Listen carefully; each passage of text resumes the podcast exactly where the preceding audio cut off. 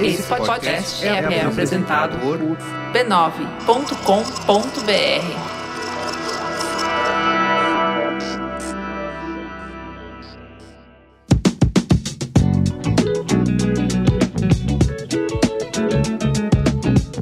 eu sou o Carlos Merigo, esse é mais um Braincast Zip e hoje eu quero explorar aqui um pouquinho da intersecção entre indústria, sustentabilidade, música e como engajar o público com tudo isso. Eu fiquei me perguntando por que, que uma indústria de aço decidiria se comunicar com o público final. E mais ainda, por que fazer isso através de eventos de grande escala, como o Rock in Rio, por exemplo. E é o que eu fui procurar entender no evento de lançamento da parceria entre a Gerdau e o festival The Town, que vai rolar em setembro agora, né, de 2023 em São Paulo. E na ocasião, eles revelaram que a Gerdau, assim como já aconteceu no Rock in Rio, vai ser a responsável por fornecer cerca de 300 toneladas de aço reciclado para a estrutura do festival. E para descobrir o que tem por trás dessa estratégia e quais são as metas da empresa, eu conversei com Pedro Torres, que é diretor de comunicação e relações institucionais da Gerdau, e o Pedro contou um pouquinho disso e também o foco da companhia aí em sustentabilidade, economia circular, além da escolha da cantora Isa como embaixadora da marca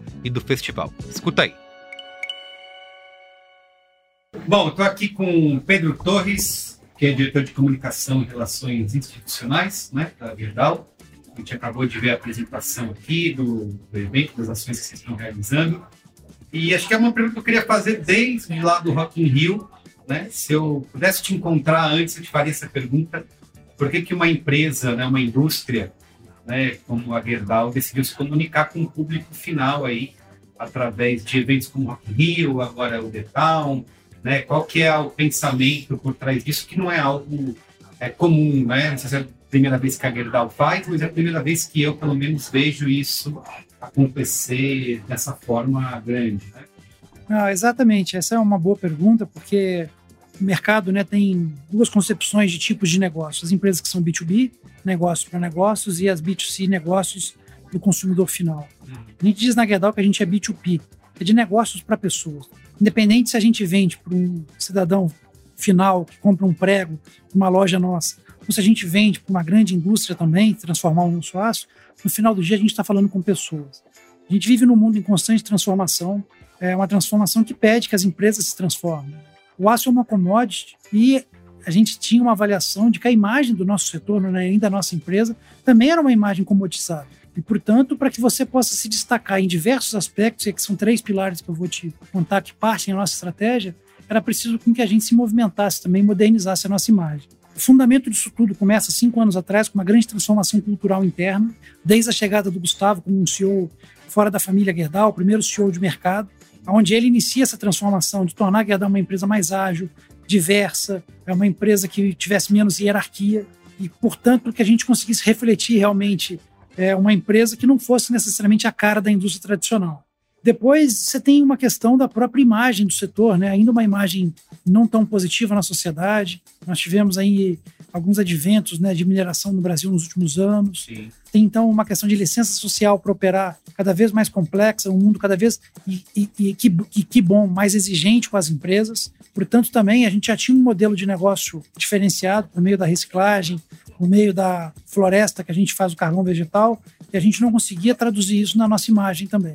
O terceiro pilar que a gente teve foi o ponto da questão da atração de talentos. Mas, então, assim, você imagina uma indústria como a nossa, muitas vezes com uma imagem negativa, ou vista como uma indústria retrógrada, tradicional. Como é que a gente vai atrair hoje um jovem de 18, 19 anos saindo da faculdade e competir, por exemplo, com uma fintech, com uma startup? Como é que nós vamos ter as melhores pessoas? Então, para isso, você precisa mudar a imagem da empresa. Então, e é claro, por último, sim, a gente acha que a gente pode gerar valor para o produto, gerar valor por meio da marca. Então, são algumas estratégias que estão por trás da gente se associar a plataformas de entretenimento, de esporte e de influenciadores, artistas, para que a gente possa realmente humanizar o aço e contar de um produto que muitas vezes é incompreendido pela sociedade. Sim, tem essa proposta de tornar a Gerdau uma love brand, né? Uma brand love do público para a sociedade brasileira. Essa é uma ambição, né? O Brasil é um país que tem uma indústria de base super estratégica em diversos segmentos, petroquímica, química, siderurgia, papel e celulose, mas talvez a gente não tenha hoje uma indústria que seja referência, um orgulho nacional, mesmo a gente sendo hoje estado da arte na forma de produzir esses produtos. Então a gente acredita muito que a gente pode sim virar uma love brand, a gente pode ser uma indústria que está na base é, de várias outras indústrias e mesmo assim a gente ser uma atração para jovens, para o consumidor final, para a imagem do país. Gerdau é uma empresa hoje, 122 anos, uma das empresas brasileiras mais longevas. Talvez, quando a gente olha empresas de mesmo controle familiar, tem pouquíssimas com esse tempo de, de, de vida que nasceram aqui no Brasil, e a gente pode, de certa forma, trazer orgulho para o Brasil por meio da Gerdau também. Acho que essa é, um, é, uma ambição que a gente vem sonhando. E, Pedro, a gente tem uma coisa que a gente fala bastante até nos nossos podcasts, no Braincast principalmente, é, como se transforma né, o ESG além do discurso, né? Porque a gente vê muitas campanhas sendo feitas em cima, né? Muitas é, as pessoas que consomem os conteúdos me falam, ah, o que está sendo feito além do discurso, né? E eu queria te perguntar sobre essas ações até que foram apresentadas aqui hoje, não é só patrocínio da Guedal ao evento, mas uma participação direta oferecendo matéria-prima para a estrutura do evento, né? Como é que é isso? Isso é perfeito a tua colocação, porque assim, para nós, uma indústria como a nossa, não faz sentido um patrocínio pelo patrocínio. A gente está num segmento que não necessariamente é, é só associação de imagem, é só o recall. Ele precisa ter uma mensagem que traduza o que a gente faz. Né? E levar o nosso produto né, para o festival, como a gente levou para o Rock in Rio ano passado, como a gente levou para o trio elétrico da Ivete Sangalo esse ano em Salvador, como a gente está trazendo para cá, a gente está levando o discurso e a prática ao mesmo tempo. Então, essa é a grande vantagem. Você está levando um elemento que foi reciclado, que é infinitamente reciclável, e o próprio evento se apropriando dessa narrativa também, para poder ser um evento com impacto menor em termos de meio ambiente. Então, é uma oportunidade que a gente tem de, sim, comunicar isso, mas comunicar com elementos práticos, com elementos tangíveis e não simplesmente com uma campanha de comunicação, talvez não traduzisse de forma tão real aquilo que a gente está fazendo. Então, a Gerdau é uma recicladora da América Latina, 70% do nosso aço vem da reciclagem, e levar um aço reciclado e reciclável, porque o aço ele é infinitamente reciclado, é, com uma baixa emissão de carbono, para ser a estrutura de um evento de grande visibilidade, é, por trás disso você precisa primeiro ter o mais difícil, que é o seu modelo de produção é, cada vez mais sustentável claro, deve ser reaproveitado depois, é, dependente do que acontecer. É, e dessa vez a gente tem alguns elementos novos, né? Diferente do Rock in Rio, que a gente fez o palco mundo, aqui parte da estrutura fica de legado para o autódromo. Então ela não fica só em equipamentos que se desmontam e montam a Está sendo construída uma estrutura que vai ser permanente. É, o autódromo é um, é um equipamento público da cidade de São Paulo e ele, para receber um evento como o The Town e outros, ele está passando por uma série de reformas é, que são algumas delas definitivas e que ficam não só para o evento The Town, mas para qualquer outro evento que aconteça na cidade de São Paulo. Então é, é, uma grande, é uma grande evolução isso, porque fica um legado de fato, não só o legado que o evento deixa do ponto de vista de renda, de entretenimento, de visibilidade da cidade, mas de legado físico que fica no autódromo para todos aqueles que fizerem uso dele depois. Perfeito. Vocês falaram um pouco ali da, dessa sinergia entre a Gerdau e a Rock World, né, que é a produtora aí do Rock Rio, do The Town. É, queria que você me explicasse essa escolha desses eventos, né, ainda mais agora num período é, obviamente, a gente passou por uma pandemia, né? então a gente tem bastante é, um mercado represado, mas nós temos uma série de festivais, de eventos acontecendo nesse momento no Brasil. Por que justamente Rock in Rio e The é a escolha de vocês? É uma escolha mútua, né? Acho que o próprio Justo disse hoje, o Rock in Rio hoje tem essa capacidade de escolher os seus parceiros. A Gerdau também, com 122 anos, também tem essa capacidade de entender aonde ela quer associar a sua marca. Essa é uma escolha muito importante, porque o grande diferencial de uma parceria como essa é quando são empresas que têm propósitos similares. Então, quando a gente já conhecendo a trajetória, a credibilidade da Rockwood, as ações que eles fazem para além daquilo que a gente vê nos palcos, uhum. os cuidados que eles têm na forma de produzir um festival, né, porque a gente não está levando lá só a nossa marca, a gente está levando o nosso aço para ajudar a erguer o festival. Então, era fundamental que a gente realmente tivesse essa confiança. Do outro lado, tem um parceiro com o mesmo nível de rigidez de temas como segurança do trabalho, cuidados ambientais que a gente tem dentro da Gerdau. Quando a gente encontrou isso na Rockwood, somado à potência que eles já têm é, de comunicação e de reconhecimento da sociedade, foi uma união perfeita. O namoro começou no Rock in Rio e agora a gente está, de fato, selando esse casamento aqui no Detal de uma parceria que deve durar ainda muito tempo. Legal. E eu queria que você é, me contasse um pouco o planejamento para medir essas, o resultado dessas ativações. Né? Como que vocês, vocês falaram até hoje, no vídeo de hoje, você colocou aqui agora também, sobre essa questão de falar com um público mais jovem, com é sendo uma marca empregadora, né, atrair esses talentos que cada vez mais são atraídos aí por empresas de tecnologia, por fintechs. quais são as, as metas aí, o que vocês pensaram é, para medir esses resultados dessas ações?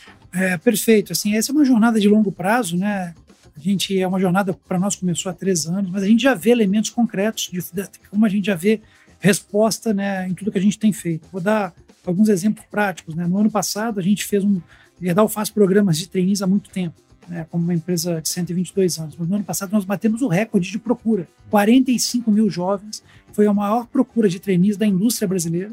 Então, para nós, uma grande surpresa, ou seja, de ver que talvez grande parte desse esforço se traduza nesse reconhecimento né, dos universitários em querer trabalhar conosco. Tem um outro reconhecimento muito interessante que a gente foi, segundo a Merco, que é um índice de reputação super estratégico no Brasil, a indústria de mineração e siderurgia com a melhor reputação do país. E segundo a Brand Finance, que é uma consultoria britânica, também no final do ano, ela divulgou uma lista. A Gerdau foi a indústria de metais e mineração que mais teve valorização de valor real de marca no mundo. Então, são exemplos assim concretos, somados a outros dados, por exemplo, a gente se tornou a indústria de aço mais seguida nas redes sociais globalmente. Só no LinkedIn a gente ultrapassou a marca de 2 milhões de seguidores. Então, é uma série de, de fatores né, e de dados que vem realmente corroborando e nos dando munição, de fato, de que esse é um caminho virtuoso e que a gente deve continuar é, cada vez mais forte, assim, buscando novas parcerias. Muito bem.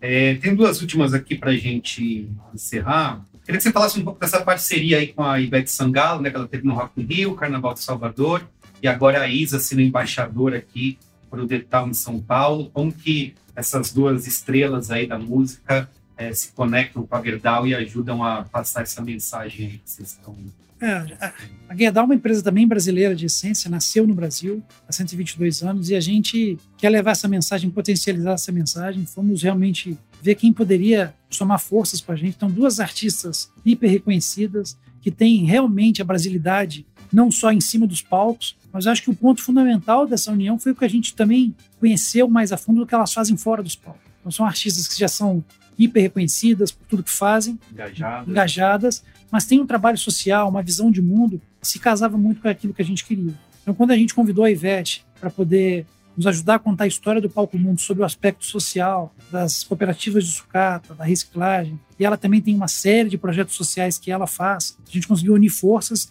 e tornar essa mensagem ainda mais potente. E com a Isa a mesma coisa, nascendo hoje essa parceria com a Isa, uma artista já super consolidada, mas também ainda em ascensão no Brasil, e que a gente soma forças para poder a gente poder potencializar a mensagem tanto da sucata quanto da reciclagem e da economia circular como um todo.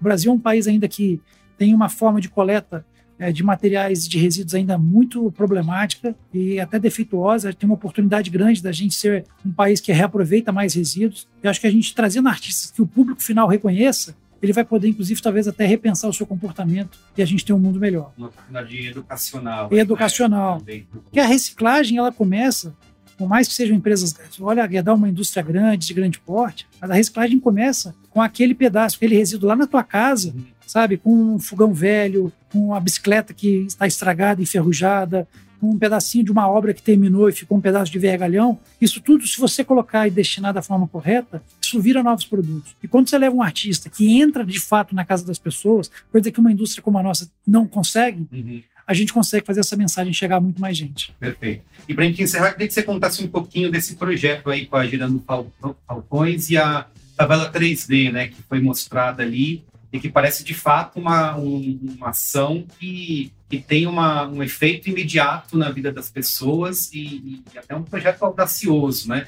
Conta um pouquinho como que ele funciona e a participação da Gerdau nele. É, a Gerdau ela tem um dos seus grandes pilares de investimento social é a habitação. A gente acredita muito que um dos negócios que a gente mais tem no Brasil é em habitação, mas habitação, obviamente, classe média. A gente quer retornar para a sociedade é, muito em relação a isso. O Brasil tem hoje uma vulnerabilidade enorme na habitação para pessoas de baixa renda. Se você não tem minimamente um lar digno, dificilmente você vai ascender em outras instâncias da sua vida.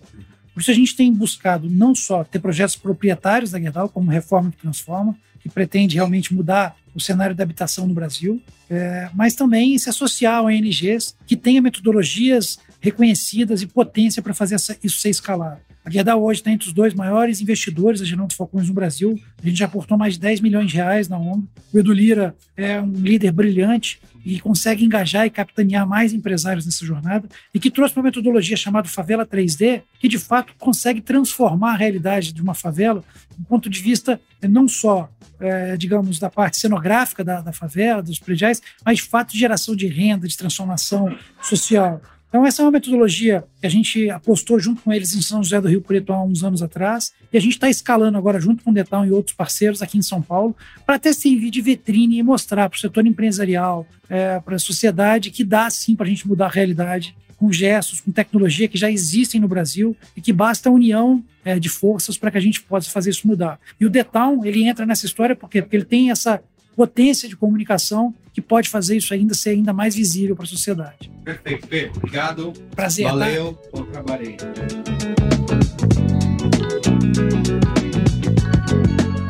Então é isso, gente. Obrigado pela audiência, por ouvir. Fica de olho que tem mais Braincast ainda essa semana no seu feed. E o Braincast Zip volta na semana que vem. Abraço.